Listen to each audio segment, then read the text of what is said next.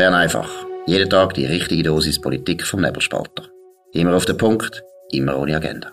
Der Podcast wird gesponsert von Swiss Life, ihrer Partnerin für ein selbstbestimmtes Leben. Ja, das ist die Ausgabe vom 5. Juni 2023. Stefan Milius und Markus Somm. Zuerst einmal noch eine Meldung in eigener Sache. Am nächsten Mittwoch, am 7. Juni, nehmen wir Bern einfach live auf, und zwar in Zürich im Restaurant L'Altro. Das Restaurant L'Altro ist eines der besten Restaurants überhaupt in der Schweiz. Wirklich, nein, ich meine es ernst zu empfehlen. Und L'Altro ist an der Sternenstraße 11 in 8002 Zürich. Sternenstraße 11 8002 Zürich. Ab am Viertel ab drei ist die Türöffnung. Am vier nehmen wir live auf Bern einfach. Kommt vorbei, um das mal live zu erleben. Es ist ein riesen Spektakel, ein Zirkus, ein riesen Theater. Nein, würde uns freuen, wenn ihr dabei wäret. Und in dem Sinn, also nein, ist 7. Juni in zwei Tagen am Mittwoch im Restaurant L'Alto. Gut. Jetzt, was ist heute passiert? Heute ist ganz etwas Wichtiges passiert, wo man richtig muss loben. Der Thierry Burkhardt, FDP, Parteipräsident, hat in der CH Media, Medien, das ist äh, St. Galler Tagblatt, Aargauer Zeitung, Luzerner Zeitung und so weiter, also wirklich ziemlich viele wichtige Zeitungen, hat er gesagt, er sei für Atomkraft. Jetzt erstens, wer den Thierry Burkhardt kennt, weiß, das ist nichts Neues in dem Sinn. Und trotzdem ist das etwas ganz Neues für ihn, dass er als FDP-Präsident endlich Klartext redet, dass er endlich sagt, dass es nicht anders geht. Wer den Klimawandel wirklich irgendwie ernst nimmt, der muss auf Atomkraft setzen. In dem Sinn sehr erfreulich. Stefan, was ist dein Eindruck? Ja, es sind vor allem auch sehr deutliche Worte. Er sagt, es brauche zwingend neue Großkraftwerke, neue Atomkraftwerke, damit man überhaupt Versorgungssicherheit gewährleisten kann. Jetzt, wer nicht völlig naiv ist, der hat das schon immer gewusst. Und es ist eben auch eine vergleichsweise saubere Energie, aber irgendwie aus politisch, moralisch, ethischen Gründen hat man das nicht mehr dürfen finden. Und wenn er das jetzt sagt, wenn er das findet, muss man sich natürlich fragen, hat er sich ein Schelleli Mut angetrunken, hat er beschlossen, einfach mal ehrlich zu sein, oder hat schon mit den Wahlen zu tun? Also gewinnt man neuerdings Wahlen, indem man für für AKW ist. Das habe ich in 30 Jahren noch fast nie erlebt. Ich weiß nicht, wie du das siehst, aber ist, ist es strategisch oder ist es einfach, dass er sagt, jetzt sagen wir den Leuten mal, wie es eigentlich wirklich ist? Ich weiß es nicht. Ich glaube, es ist viel banaler. Er hat einfach regelmäßig Bern einfach gelost und hat gehört, dass wir sagen, das ist Natürlich. Nein, also erstens, äh, ich glaube, strategisch kann es nicht sein, weil es ist ein bisschen so, wie du sagst, die meisten Politiker haben aus meiner Sicht zu Unrecht das Gefühl, Atomkraft ist extrem unpopulär und es ist im Prinzip nur ein Mühlestein, der um den, Hang, um den Hals umhängt. Aber strategisch ist es dem Grund nicht, weil ich glaube, Thierry Burkhardt hat auch eher das Gefühl, es ist, eine, es ist eine Schwierigkeit. Aber ich glaube schon, es ist eine Frage von der, von der Glaubwürdigkeit, ein bisschen von, von ihm selber. Er hat immer Atomkraft unterstützt und wird jetzt da schon mal mehr Kanten geben. Also von dem her ist es vielleicht schon auch strategisch, aber äh, ob es dann wirklich aufgeht, ist eine andere Frage. Ja, und äh, ich glaube, den Greta-Effekt haben wir ja nicht mehr im Herbst. Also da bin ich jetzt relativ optimistisch einfach einmal. So wirklich der klassische, wir sterben bald alle Effekt, der gibt es sicher nicht. Eben das Pendel gerade in die andere Richtung ausschlägt, dass AKW auf einem Wahlplakat jetzt wirklich der Burner werden sein, weiß ich nicht. Aber mich nimmt es auch noch Wunder, wie sich jetzt das auswirkt auf die Arbeit SVP, FDP. Die SVP, wo das ja in dem Sinn schon immer gesagt hat, die FDP, wo in gewissen Kantonen auf Distanz gegangen ist zur SVP, raufen die sich jetzt in den letzten Monaten vor der Wahl vielleicht gewisse Fronten noch zusammen, suchen den bürgerlichen Schulterschluss. Würde mich persönlich freuen. Vielleicht bin ich auch zu optimistisch, aber könnte ein zartes Anzeichen in die Richtung sein. Absolut. Und das Gleiche sieht man ja jetzt im Kanton Zürich wo äh, es nicht schlecht aussieht. Es könnte zu einer Listenverbindung kommen. Wie sieht es aus in der Ostschweiz? Ich meine, die Ständeratswahl hat eigentlich aus meiner Sicht zeigt, dass sehr viele Freisinnige wahrscheinlich eher sogar die SVP-Vertreterin Esther Friedli vorgezogen haben, äh, weil sie ihre eigene Kandidatin nicht, Kandidatin nicht so gern hatten. Was ist dort der Eindruck? Was ist dort der neueste Trend? Also wir haben da ganz komische Signale. Wir haben Annäherung an GLP zum Teil äh, wo, wo ich dann gar nicht kann verstehen kann. Vielleicht ist es einfach das Liberale, wo die lockt. Da ist noch sehr vieles im Ungewissen bezüglich äh, Listenverbindungen, aber irgendwo so einen geeinten Block, das erwarte ich eigentlich nicht, so wie die goldigen Zeiten, wo es wirklich einfach eine bürgerliche Front gibt und so eine SP-grüne Front. Das hat auch sehr viel mit Leuten zu tun, mit Menschen, die einfach in diesen Parteien sitzen, die sich gegenseitig zum Teil nicht können schmücken oder wo sich irgendwie äh, Schwarze unter den Fingernägeln neidig sind. Da muss man noch ein bisschen abwarten. Aber äh, es ist tatsächlich so, dass sich nach wie vor relativ viele bürgerliche Kräfte, die Mitte sowieso auch, oder sozusagen bürgerliche Kräfte, um GLP und Gunst von der GLP bemühen und die FDP kann da auch noch in einige Kantone ins ein oder andere Lager fallen. Ich muss ehrlich sagen, das halte ich für eine absolute Verehrung, aber ich gebe zu, hat das mit eigenen politischen Präferenzen zu tun, logisch. Ich will nicht unbedingt, dass GLP stärker wird. Aber letztlich habe ich wirklich das Gefühl, und das klar, man hat immer irgendwo Theorien, die dem einem am meisten passen, aber ich habe wirklich das Gefühl, die FDP macht einen riesen Fehler, wenn sie mit der GLP zusammengeht, weil ich glaube nach wie vor, die FDP-Wählerschaft besteht aus zwei Drittel, nein, drei Viertel bürgerlich und ein Viertel linksbürgerlich. Und das ist ein Riesenfehler, wenn man immer den Linksbürgerlichen entgegenkommt und das Gefühl hat, das ist dann der Weg. Eben, die Ständeratswahl im Kanton St. Gallen hat meiner Meinung nach ganz eindeutig gezeigt, dass linksbürgerliche Potenzial in so einem klassischen, eher bürgerlichen Kanton wie, wie St. Gallen einfach ein klein, klein ist. Also das Potenzial ist nicht so groß. Das Potenzial auf der rechten Seite für die FDP ist aus meiner Sicht viel größer.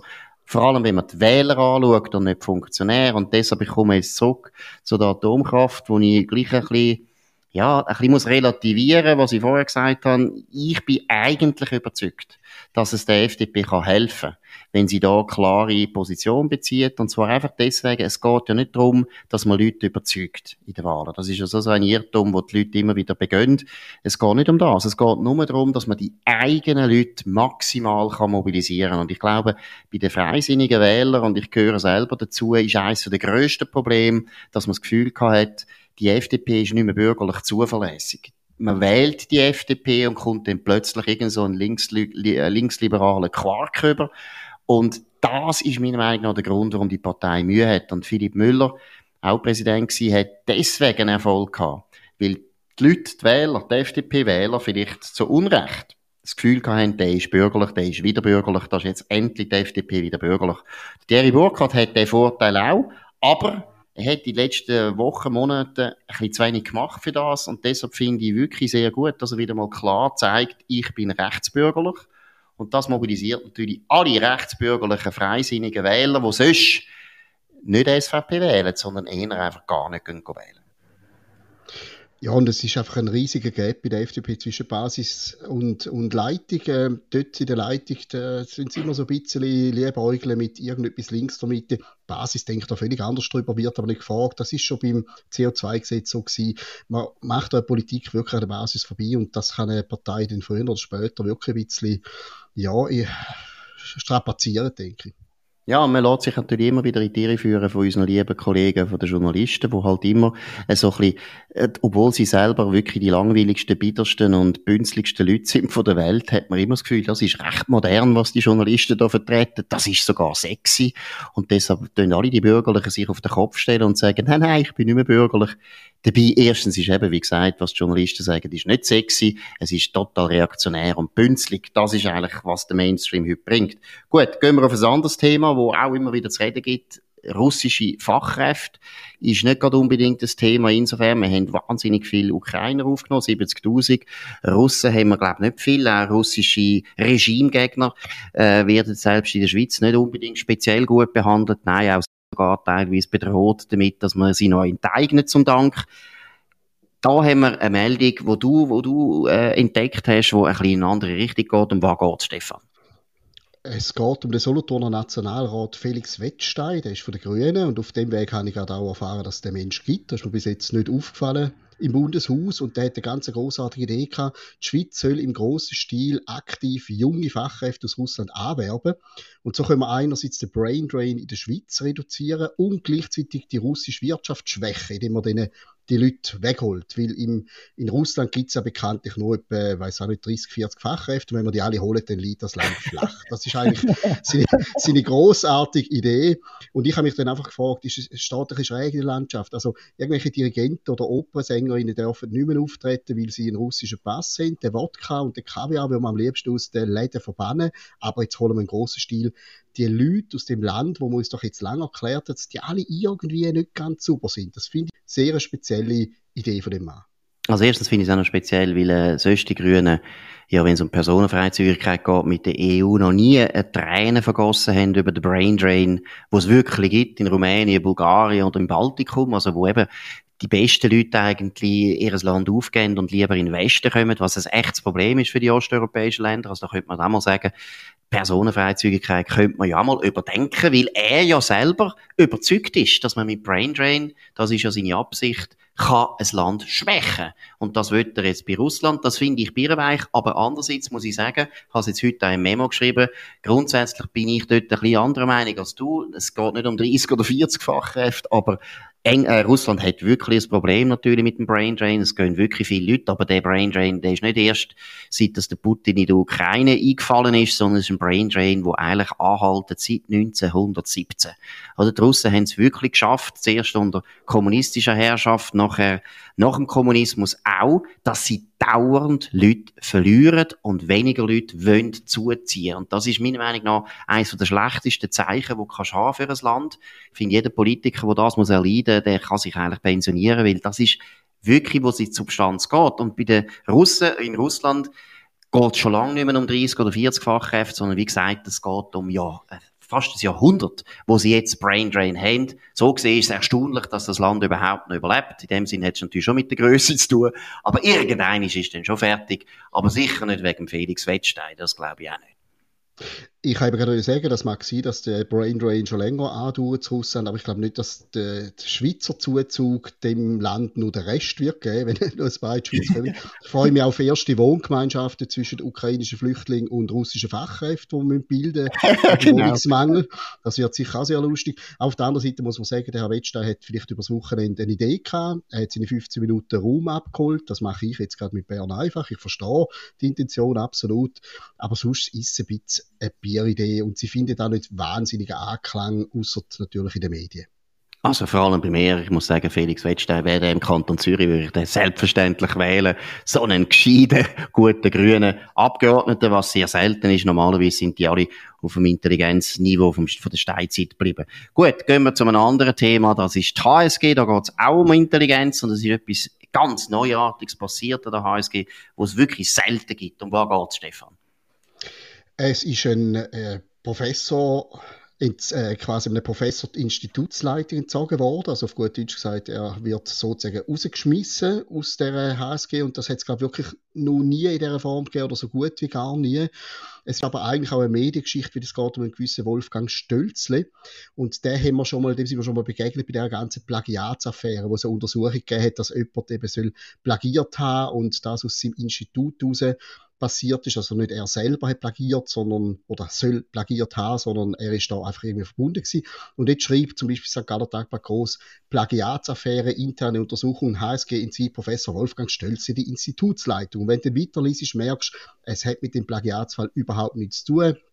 Rede ist da von irgendwelchen un Durchsichtigkeit, äh, Vermischung zwischen Privatinteressen und, und universitären äh, Interessen, die da vorgefallen soll sein. Es steht nicht genau was. Es heißt auch irgendwo, die Untersuchung ist noch nicht abgeschlossen. Es sind auch nicht alle Vorwürfe erhärtet worden. Also es ist wahnsinnig schwammig. Es tönt so ein bisschen wie wenn man irgendwie mal einfach ein Exempel statuieren dem Mann und dazu muss man wissen, der Stölze, der Herr Stölzle ist ein umstrittener Mann, hat während Corona aus seiner Logistik, äh, aus seinem Logistik-Know-how heraus sehr oft Corona-Politik vom Bund kritisiert. Also wahrscheinlich ist der schon länger nicht mehr wohlgelitten. Und für mich tönt es ein bisschen so, wie wenn man da ein paar Sachen zusammengesucht hat, um den mühsamen Mann jetzt endgültig loswerden. Ja, das hat eine gewisse Plausibilität. Wir wissen ja, was mit dem Pietro Vernazza passiert ist in St. Gallen, wo hätte mit der GLP-Liste Nationalrat werden, was plötzlich nicht mehr geht, weil er eben auch zu Corona kritisch ist. Also Corona hat die, äh, du kennst es auch, Stefan, äh, die unangenehme Nebenwirkung, dass man äh, plötzlich für Sachen verantwortlich gemacht wird, wo andere eigentlich verantwortlich sind. Jetzt bei Plagiat finde ich ist immer das Gleiche und auch da ist es offensichtlich wieder so, wie du jetzt andeutest.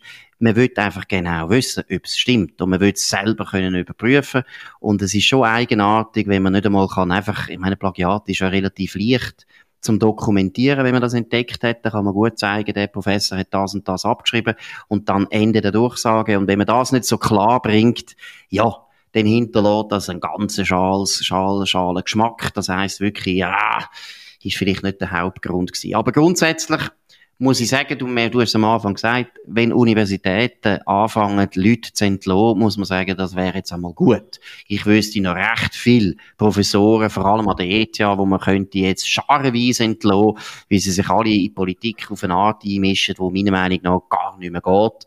Man kann nicht äh, mit Berufung auf irgendwelche Wissenschaftlichkeiten sich so äußern, wie das teilweise die ETH, eine gewisse Zahl von ETH-Professoren zum Klimaschutzgesetz machen.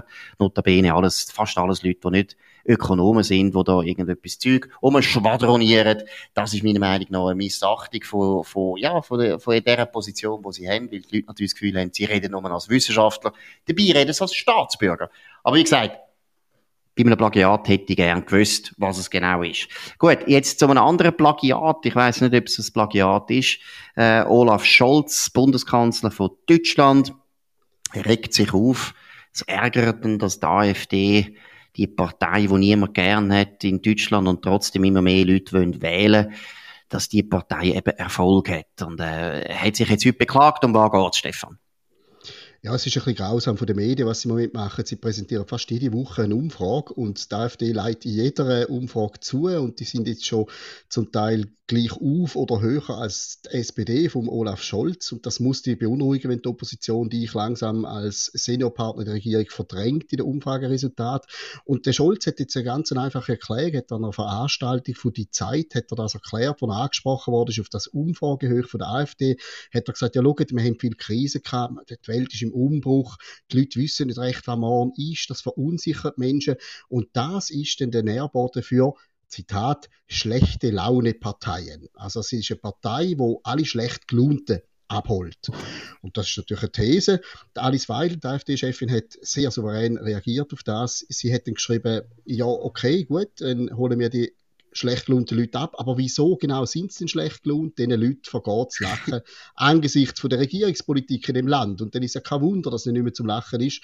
Und dann, äh, ja, dann kommen die halt zu uns. Und der Scholz tut, statt dass er sich überlegt, ob die eigene Politik die richtig ist, ob die Leute noch erreicht, ob die noch abholt, sagt einfach, schau mal, wer uns nicht mag, der hat schlechte Laune, das ist ein missmütiger, blöder Sieg und der wählt um die AfD. Und etwas Unsouveränes kann man eigentlich über eine Demokratie in einem Land fast nicht sagen oder über die Wähler in dieser Demokratie unsouverän und vor allem finde ich wirklich eben, es ist auf eine Art unfreiwilliger Humor, weil, weil ich meine, der Olaf Scholz, ja, ist jetzt wirklich nicht gerade die Spaß, Spaßrakete, oder? Also wenn du den siehst, dann hast du ja schon mal schlechte Laune, weil du merkst, das ist ein wahnsinniger, ernster, humorloser, teilweise unglaublich blasierter Mensch, also das weiss ich aus sehr guten Kreisen, das ist, der ist von sich selber auf eine Art eingenommen, wie das letzte Mal Jesus Christus. Also, dass so einer nicht gerade die beste Laune verbreitet, liegt schon an ihm seinem Gesicht, der müsste nicht einmal eine schlechte Politik machen, die Leute hätten schon schlechte Laune.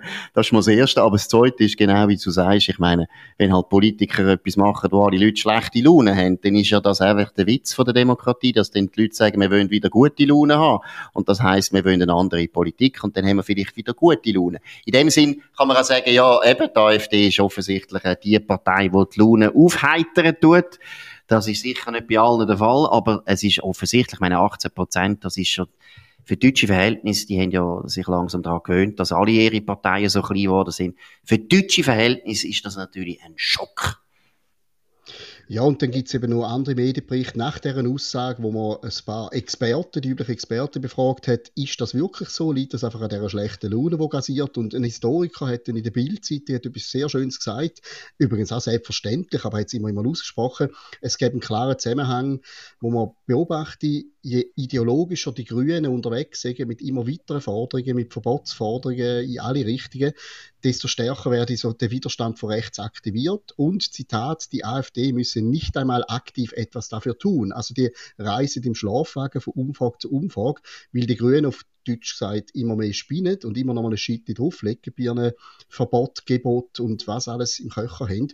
Und so wird die AfD gestärkt und die Grünen sind nun mal der Partner einer der Partner von Olaf Scholz. Also er müsste vielleicht einmal bei den eigenen Kollegen schauen, was die falsch machen, bevor er die schlechten Leute, schlecht gelaunten Leute beleidigt. Und etwas Zweites, vielleicht müsst ihr auch noch lernen, aber das ist nicht der Olaf Scholz allein, der das Problem hat. Sehr viele Politiker haben immer das Gefühl, wenn die Leute äh, etwas nicht gut finden, eben sie finden zum Beispiel das Klimaschutzgesetz nicht gut. Oder sie finden äh, die neueste Regulierung zu den, sagen wir, Geschirrspülmaschinen nicht gut, dann sagen die Leute, Politiker nicht, eben die Leute finden das nicht gut, weil sie halt andere Ansichten haben, sondern sie sagen immer, ja, die haben Angst.